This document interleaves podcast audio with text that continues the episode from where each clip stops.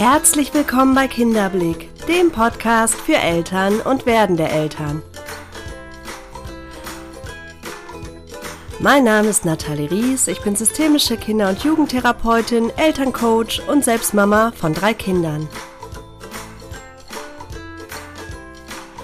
Der Weg in eine selbstbestimmte Erziehung. Heute sprechen wir über das Thema Grundschule bzw. die Wahl der richtigen Grundschule.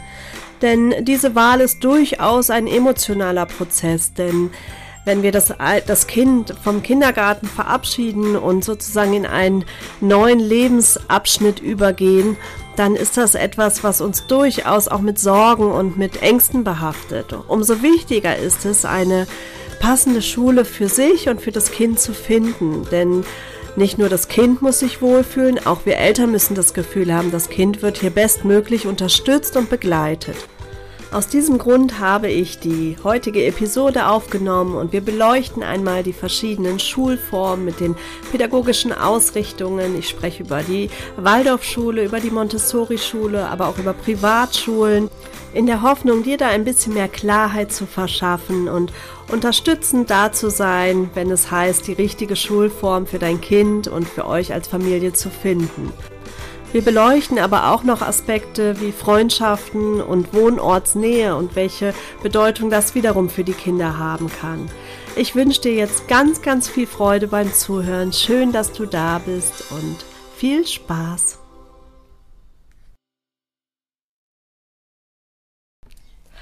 Ein ganz herzliches, wenn auch ein wenig verschnupftes Hallo an alle lieben ZuhörerInnen, die jetzt hier mit mir diese Zeit verbringen möchten beim Podcast Kinderblick, der Weg in eine selbstbestimmte Erziehung. Ich freue mich sehr, dass du da bist. Ich danke dir, dass du dir die Zeit nimmst, meinen Worten ein wenig zu lauschen und ich hoffe, dass ich dir mit meinen Worten natürlich auch ein Stück weit helfen kann. Denn heute sprechen wir über das Thema Grundschule. Wie treffe ich die richtige Wahl einer Grundschule? Das richtet sich jetzt an alle Eltern, die Kinder haben im Kindergarten, wo sich die Kindergartenzeit wahrscheinlich langsam dem Ende neigt und ähm, wahrscheinlich jetzt im Sommer das letzte Kindergartenjahr beginnt und ihr euch allmählich Gedanken macht, ja, zu welcher Schule soll mein Kind gehen, auf welcher Schule möchte ich es anmelden. Und diese Entscheidung ist nicht immer leicht, vor allen Dingen je nachdem, in welchem Bundesland man lebt, weil in Nordrhein-Westfalen und Hamburg zum Beispiel haben wir die freie Schulwahl. Da können wir tatsächlich ähm, uns aussuchen, auf welche Schule das Kind gehen soll. Während in den anderen Bundesländern, da ist es so, dass im Grunde die Schule dem Kind je nach Wohnort zugeordnet wird. Da gibt es dann quasi einen Bezirk und die Grundschule deckt diesen Bezirk ab und damit wird die Entscheidung einem abgenommen. Was aber nicht wiederum bedeutet, dass Eltern mit dieser Entscheidung immer glücklich sind und der auch unbedingt nachgehen wollen. Man nennt das im Übrigen Schulsprengelsystem. Das heißt eben genau das, dass ein, eine Bezirksschule sozusagen einem bestimmten Bezirk zugeordnet ist und Eltern dahingehend nicht wirklich eine Wahl haben. Aber es gibt eben auch Möglichkeiten, dieses System zu umgehen. Dafür müssten Eltern dann einen Antrag beim Schulamt stellen und das natürlich begründen. Und ja, es gibt verschiedene Gründe, die da Wirkung zeigen, die das beeinflussen können, wie zum Beispiel, wenn der Schulweg für das Kind unzumutbar ist ähm, und das damit im Kindeswohl gefährdet wäre, oder wenn der Arbeitsort der, der Eltern einfach ähm, ja zu weit weg ist, so dass die Eltern da eine andere Schule aus logistischen Gründen einfach ja deutlich mehr Sinn macht für die Eltern oder aber dass ähm, die Betreuung an der Schule nicht gesichert ist, weil es kein OGS-Angebot gibt, also kein Betreuungsangebot, ähm, wenn mal Unterricht ausfällt. Also all solche Dinge spielen eine Rolle, gerade bei berufstätigen Eltern. Und das könnte ein Argument sein, warum diese Schule gerade nicht günstig ist für die Familie. Losgelöst davon haben natürlich alle Eltern die Möglichkeit, also in jedem Bundesland, ihre Kinder an einer Privatschule oder ähm, an einer alternativen Schule anzumelden. Das kann eine Waldorfschule sein, das kann eine Montessori-Schule sein, ja eben eine Privatschule sein.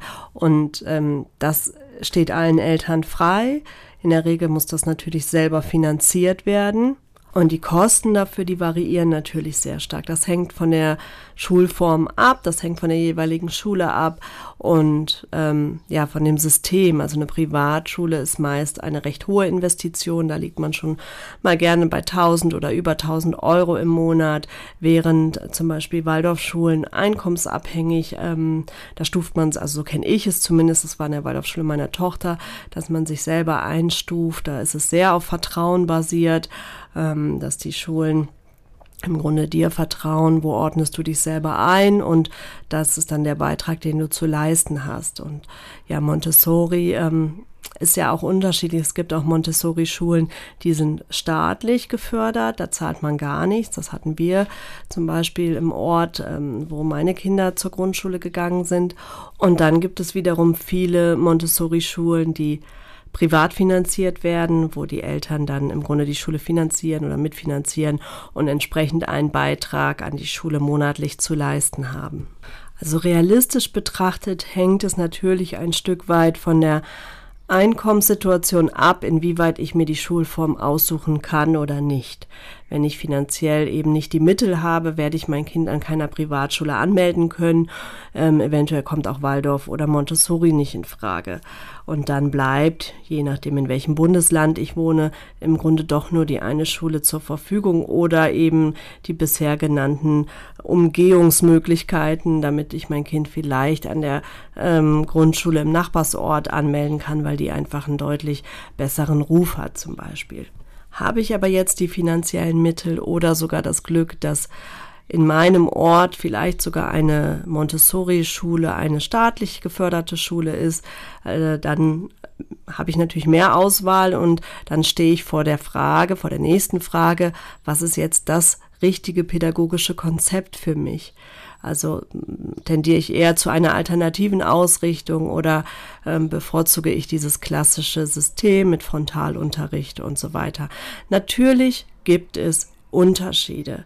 Und am Ende steht und fällt es sowieso mit den Lehrern, aber auch mit der Art und Weise, wie die Schule Unterricht umsetzen möchte. Also es gibt auch staatliche Schulen, die mittlerweile da ganz tolle Konzepte aufstellen und eben bewegte Klassenzimmer oder Elemente aus der Erlebnispädagogik oder oder. Also da gibt's ganz viele tolle Konzepte, die bereits umgesetzt werden. Dafür ist es natürlich wichtig, sich mit den Schulen in der Umgebung einmal zu befassen. Das heißt, ich schaue mir gut den Internetauftritt an, was für ein Konzept wird da vorgestellt und dann, das rate ich Eltern unbedingt, besucht die Tag der offenen Türe. Also schaut euch die Schulen an, geht mal rein, schaut euch die Klassen an, sprecht mit den Lehrern, also geht wirklich da in den Kontakt und macht euch ein umfassendes Bild von den jeweiligen Schulen. Und setzt euch natürlich auch im Vorfeld mit der pädagogischen Ausrichtung auseinander. Weil wenn ich zum Beispiel eine Waldorfschule wähle, kann mit der Anthroposophie aber nichts anfangen und finde das vielleicht sogar befremdlich dann werde ich mein Kind nicht authentisch begleiten können, wenn es zum Beispiel vom Eurythmieunterricht erzählt. Deshalb muss ich mich auch ein Stück weit mit der Pädagogik identifizieren können. Und dafür brauche ich natürlich erstmal einen gewissen Kenntnisstand. Was beinhaltet denn die Waldorfpädagogik? Was beinhaltet die Montessori-Pädagogik oder Reggio-Pädagogik? Und ich werde jetzt mal versuchen, die gängigsten Schulformen. Es gibt natürlich noch viel mehr Schulformen, die ich jetzt aber hier nicht alle aufführen kann, weil es einfach auch den zeitlichen Rahmen sprengen würde, sondern tatsächlich die gängigsten Formen, die so in jeder großen Stadt irgendwo vertretbar sind, mal hier ja aufzuzeigen, so einen groben Überblick dir zu geben.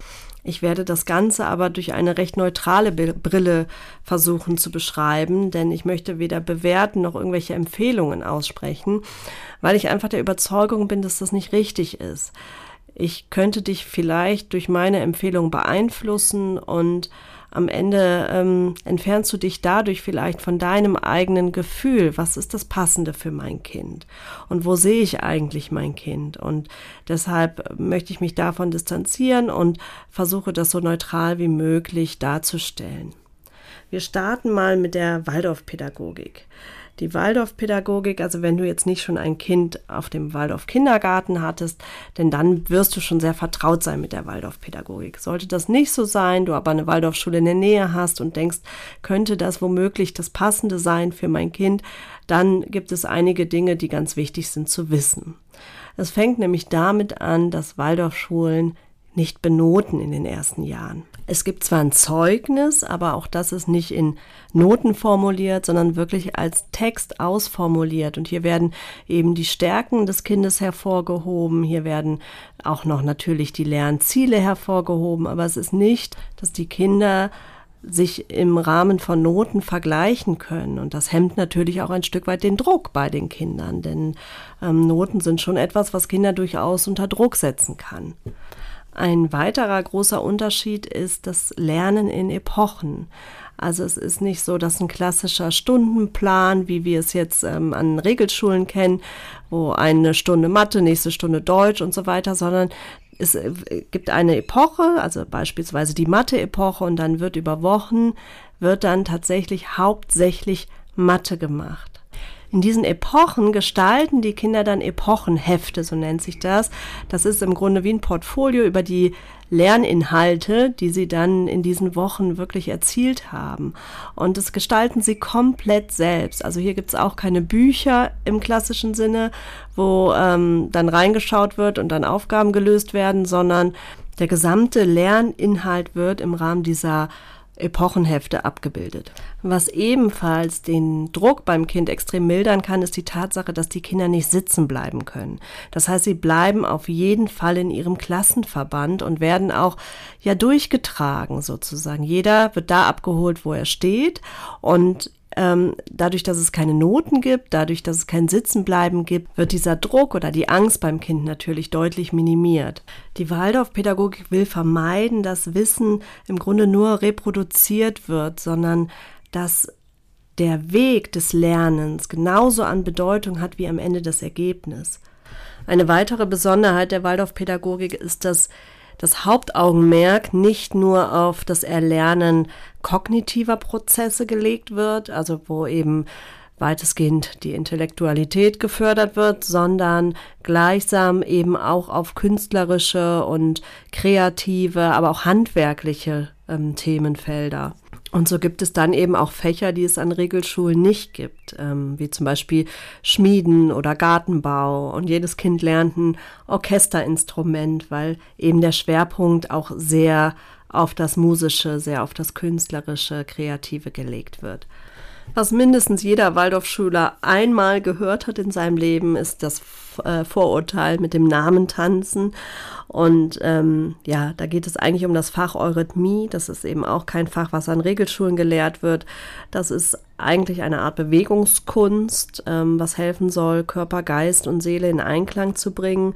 Hier werden aber auch Gesetzmäßigkeiten gelernt. Hier wird ähm, im Grunde, es wird therapeutisch auch eingesetzt. Es gibt die Heileurythmie, die Kindern helfen soll, auch beide Gehirnhälften miteinander zu verbinden und dadurch mehr Konzentration zu erlangen und, und, und. Das hat ganz tiefe pädagogische, aber auch therapeutische Wirkungen. Und deshalb ist es ein ein sehr wertvolles Fach, was aber auf der anderen Seite mit vielen ähm, Verurteilungen kämpfen muss, immer wieder.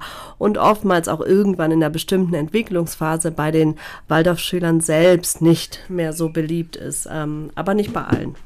Rudolf Steiner, das ist ja der Begründer der Anthroposophie, ähm, wollte mit den Waldorfschulen eben ein ganzheitliches Lernen ermöglichen und wo jedes, jeder Mensch als ja, als Individuum wahrgenommen wird und in seinen Stärken gefördert wird und eben fernab von den rein kognitiven Fähigkeiten auch die Kompetenzen in anderen Lebensbereichen in den Vordergrund kommen.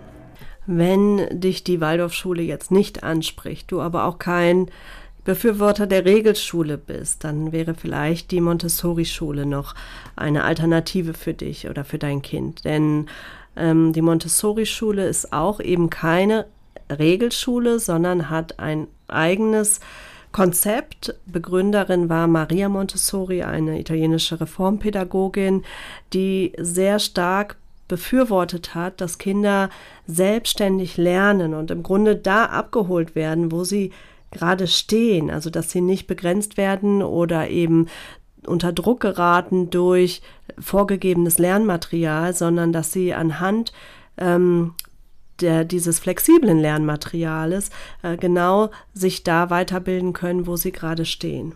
Sprich, sie orientiert sich an den individuellen Fähigkeiten, Begabungen und Talenten der Schüler.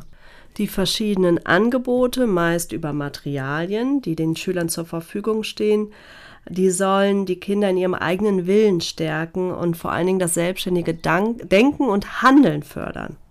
Der Leitgedanke der Montessori-Pädagogik, den habt ihr wahrscheinlich schon mal gehört, ist, hilf mir es selbst zu tun. Und genau die Aufgabe haben auch die Pädagogen. Es ist meist kein klassischer Frontalunterricht, sondern die Montessori-Schulen, da gibt es dann ähm, ja viele Stunden in der Woche Freiarbeit, so nennt sich das Fach.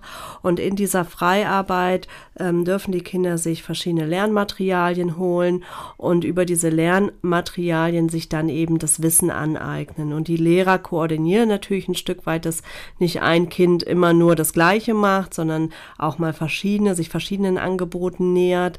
Ähm, und sie unterstützen natürlich die Kinder dabei, sich das selbstständige Lernen Lernen anzueignen. Die Besonderheit an der Montessori-Schule ist auch, dass die Klassen gemischt sind. Also hier sind ähm, in jeder Klasse Schüler von der ersten bis zur vierten Klasse vertreten.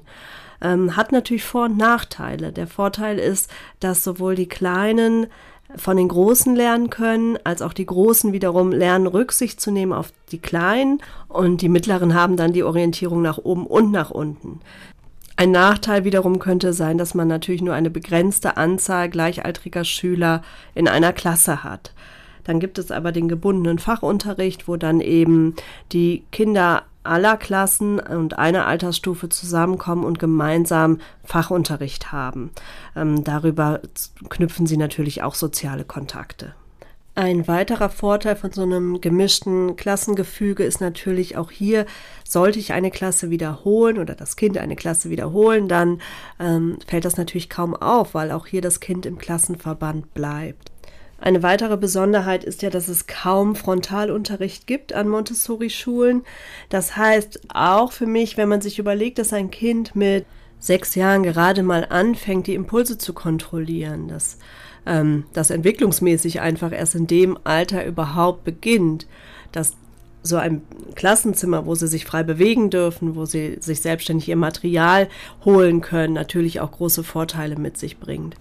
Dann komme ich noch mal kurz auf die Privatschulen zu ähm, sprechen. Privatschulen werden ja weitestgehend oder zum Großteil durch die Eltern finanziert. Das heißt, die Eltern zahlen einen ja nicht unerheblichen Beitrag jeden Monat, damit die Kinder dort zur Schule geben, gehen dürfen, erhalten dadurch aber natürlich auch einige Vorteile. Denn dadurch, dass Eltern finanzieren, ist natürlich auch ein viel größeres Augenmerk darauf gelegt, dass Eltern und Kinder sich an der Schule gut aufgehoben fühlen und gut begleitet wissen. Sprich, auch die Schule selber hat natürlich ein großes Interesse daran, dass die Eltern ähm, und Kinder zufrieden sind an der Schule.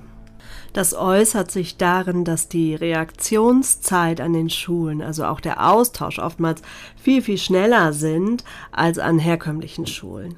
Also wenn irgendwas ist, irgendein Problem gibt, irgendein Anliegen ist, dann wird sofort darauf reagiert und oftmals sind Eltern und Lehrer sofort im Austausch und suchen gemeinsam nach Lösungen. Ganz besonders bewusst geworden ist mir das während der Corona-Pandemie, denn wie schnell, ich habe eine Freundin, die hat zwei Kinder an der Privatschule und ich war nur erstaunt, wie schnell die Schule umgeswitcht hat auf digital und was sofort für Voraussetzungen geschaffen wurden, für ja auch ähm, Mittel angeschafft wurden, digitalisiert alles wurde, das war Wahnsinn. Also ähm, da war innerhalb von kürzester Zeit komplett der Unterricht möglich, während unsere Schulen noch überlegt haben, haben, wie ist es überhaupt realisierbar, waren die schon längst wieder mitten im Thema. Also daran merkt man dann tatsächlich auch den ganz großen Unterschied. Was ein ganz großer Unterschied natürlich ist, sind die kleineren Klassengrößen. Also es sind viel weniger Schüler in einer Klasse. Ähm, dadurch bedingt natürlich auch ein individuelleres Lernen möglich. Teilweise bekommen die Kinder sogar Einzelunterricht. Das ist aber abhängig von der Schule, da muss man sich erkundigen. Aber definitiv werden sie viel, viel enger begleitet. Ähm, wie gesagt, die Kommunikationswege sind viel kürzer und ja, wenn irgendwo Defizite sind, wenn es Schwierigkeiten gibt, dann ist der Austausch ein anderer und dann wird auch entsprechend sofort gehandelt, gefördert und geguckt, wie kann man das Kind unterstützen.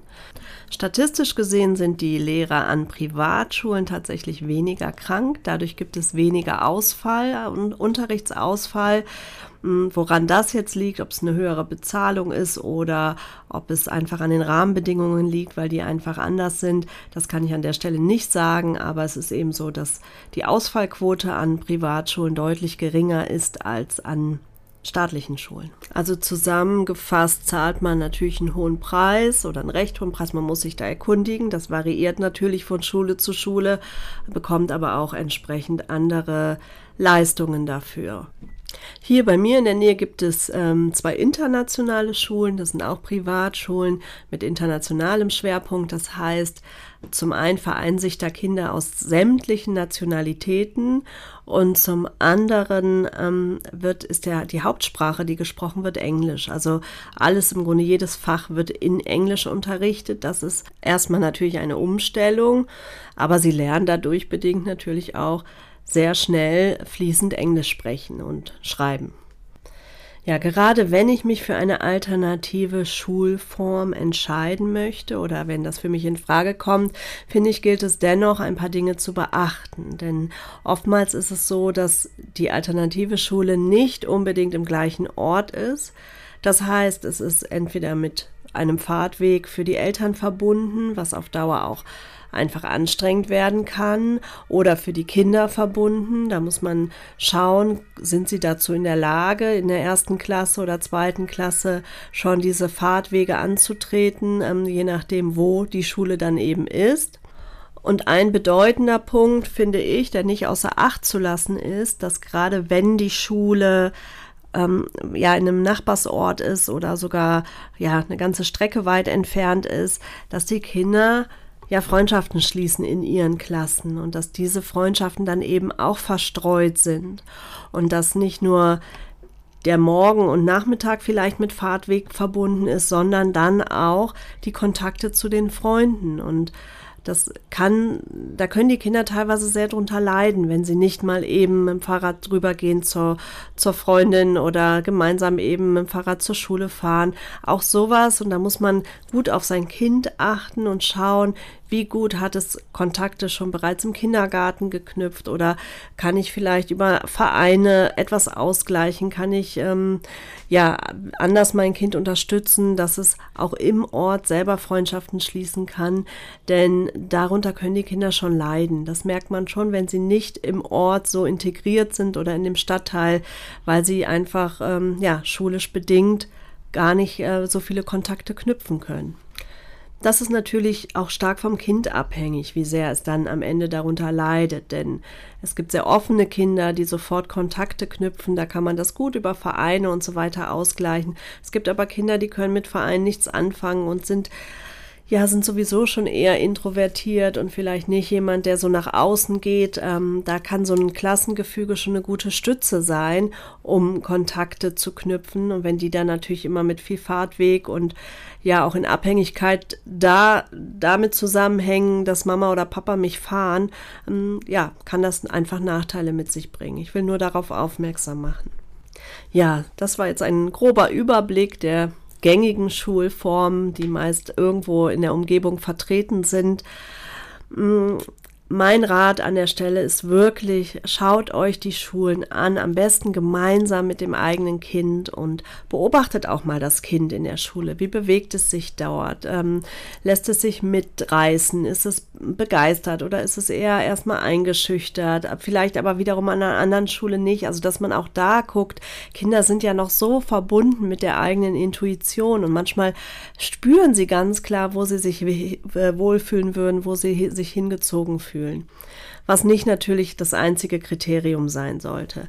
Aber auch das mal mit so ins, ins Blickfeld zu nehmen. Und ansonsten, ähm, ja, lasst alles auf euch wirken, sucht die Gespräche, schaut euch die Schulen an, ähm, vergleicht mal so, was hat das an Vorteile, was hat das an Nachteilen und ja, bezieht das alles mit in die Überlegung ein und vertraut auch ein Stück weit auf euer Bauchgefühl oder auf euer Herz oftmals ist es so, dass ihr eigentlich eine klare Tendenz habt, äh, zu welcher Schule das Kind gehen soll. Und, und ich sage immer, unser Herz ist unser größter Indikator, unser größter oder bester Wegweiser.